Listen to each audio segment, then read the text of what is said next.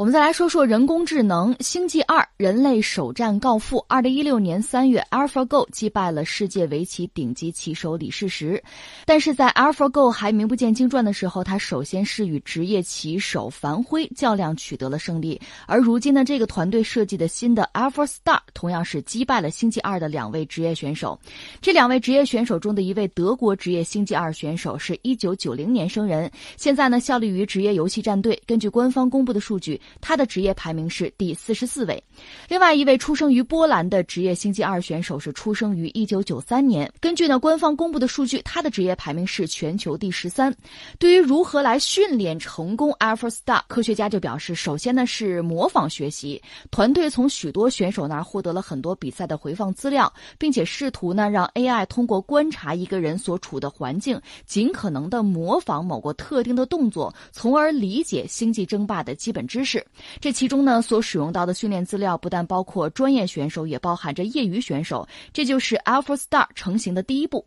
AlphaStar 学会了打星际，全靠深度神经网络。这个网络从原始游戏界面接收数据，然后输出一系列的指令，组成游戏中的某一个动作。这其实又是一个标志性的事件。我先跟大家坦诚，我不怎么玩游戏，玩俄罗斯方块的不算是吧？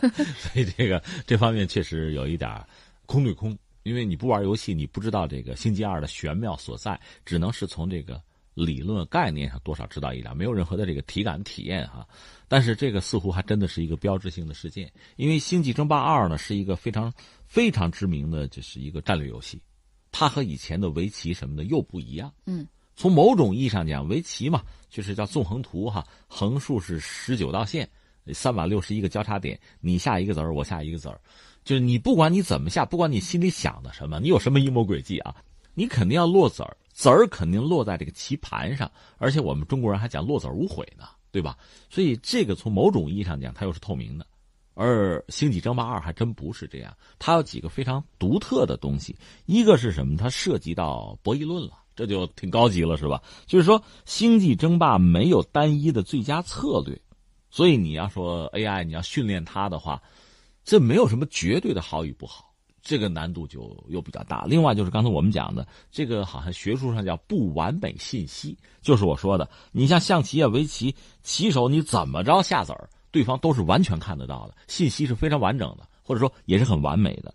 而所谓这个星际争霸二不是这样的，它更像真正的这个战争一样，有时候需要你去侦查啊、试探啊，你才能获得更多的信息，但恐怕永远谈不上是绝对的百分百了解。这还真不好说，这是它的特点哈。呃，另外还有所谓长期规划一说，就是就像现实世界一样，你很多事情做了之后，比如我今天我看了一本书，谁也想不到二十年之后它的价值才体会出来。这个下围棋不是这么下的，但是呢，刚才我们讲涉及到这个战略游戏，就是《星际争霸二》，它里面有这样一些特点，就是游戏早期你做的一些事儿、一些行动，可能在非常漫长的一时间之后才会有反应。或者说才可能得到回报，这是它的特点。就是你说围棋是一种很古老的游戏，对，呃，它非常有价值。像《星际争霸二》这样代表就是所谓电玩里边啊、电游里边很重要的一个一款游戏吧，它也有它的一些特点。这些特点呢，这个竞技性，或者说掌控它的这个困难程度，它和围棋之间我觉得不太好直接比。围棋的这个变化，大家可以算出来多少种多少种哈。那么像这种战略游戏本身的这个变化，它走的是另一个路数，但是我觉得同样是比较难，而且它也是这个实时的。传统的棋类比赛也不完全是这样，就是说星际争霸的玩家要随着游戏时间的推移，他不断的有执行动作，它是这样的。这是星际争霸的特点。另外，它操作空间也被认为是更大，它实时要控制数百个不同的单元和建筑物，所以你看，做人类玩家玩星际争霸也不容易。刚才你讲的就是人和机器对弈嘛，人这边我专门查了一下，还不是地球上的顶级高手，但是是好像是二流，或者是正在进入准一流、正在上升阶段的这个状况，就是说。他还不能达到那个李世石的那个状态。嗯，李世石可能算是相当顶尖的了。对，那全球可能前几名嘛。呃，刚才你说的这个排十几位的，他是算算准一流或者正在上升。呃，但是很有潜质，我们认为，只不过还不是绝顶高手。不过现在已经被被机器打败了。这个确实让人真的就觉得心里边忽悠一下子，又在一个战场上，人类又失利了。说到底是这么一件事儿。虽然这一天的到来吧，拿我来说，我不觉得有太多的意外，因为我早就说过，你看很多游戏哈，最终你可以把它拆成什么呢？一个是记忆能力，一个是计算能力。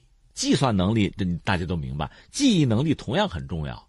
闭着眼睛下棋，你怎么走到哪一步，你能说得清楚吗？你必须时刻记着，甚至闭着眼睛记着。就到这个地步，那机器肯定做的比人好。只要它电足，这些问题都不是问题。更不要说人类有疲劳，你肉了吧？再就是你有情绪，嗯，可能最顶级的武者呀、棋手啊，能不能做到这个，真的是泰山崩于前而色不变，真的不好说。但是机器没有这些问题，所以在我看来呢，所有这种竞技类的东西，围棋、象棋、什么国际象棋、德州扑克这些东西。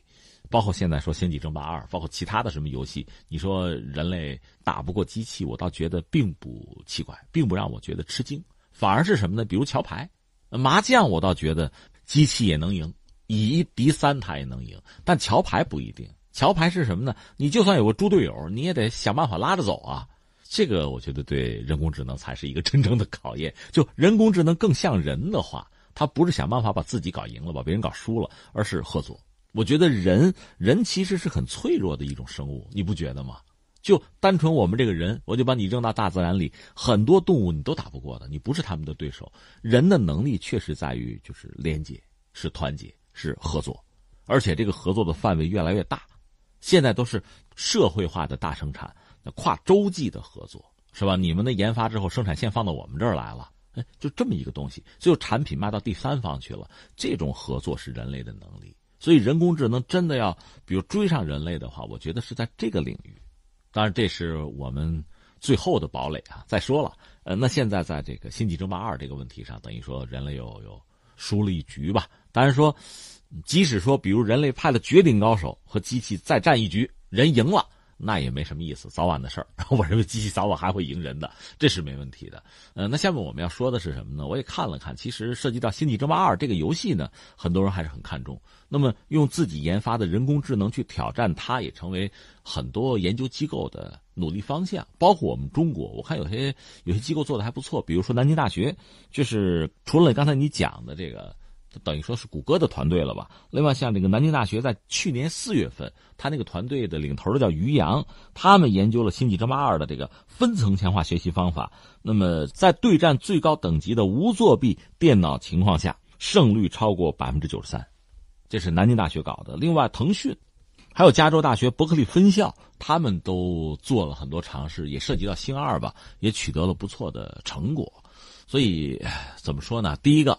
就是涉及到星二这个比赛，呃，机器战胜人类。现在我们看到了端倪吧，还不是最后的结果吧？李世石那么也打几局嘛，但是最终恐怕这是一个没有办法逆转的一个现实。人柯洁该哭也哭了嘛，就这个状况。呃，所以承认这个现实，就是人工智能最终在很多领域超越人类，就胜出，这个恐怕是是我们要接受的。在未来相当长时间，在非常多的领域，这种新闻会逐渐的爆出来。那第二个呢？如我所说，人类还是有自己最后的堡垒的。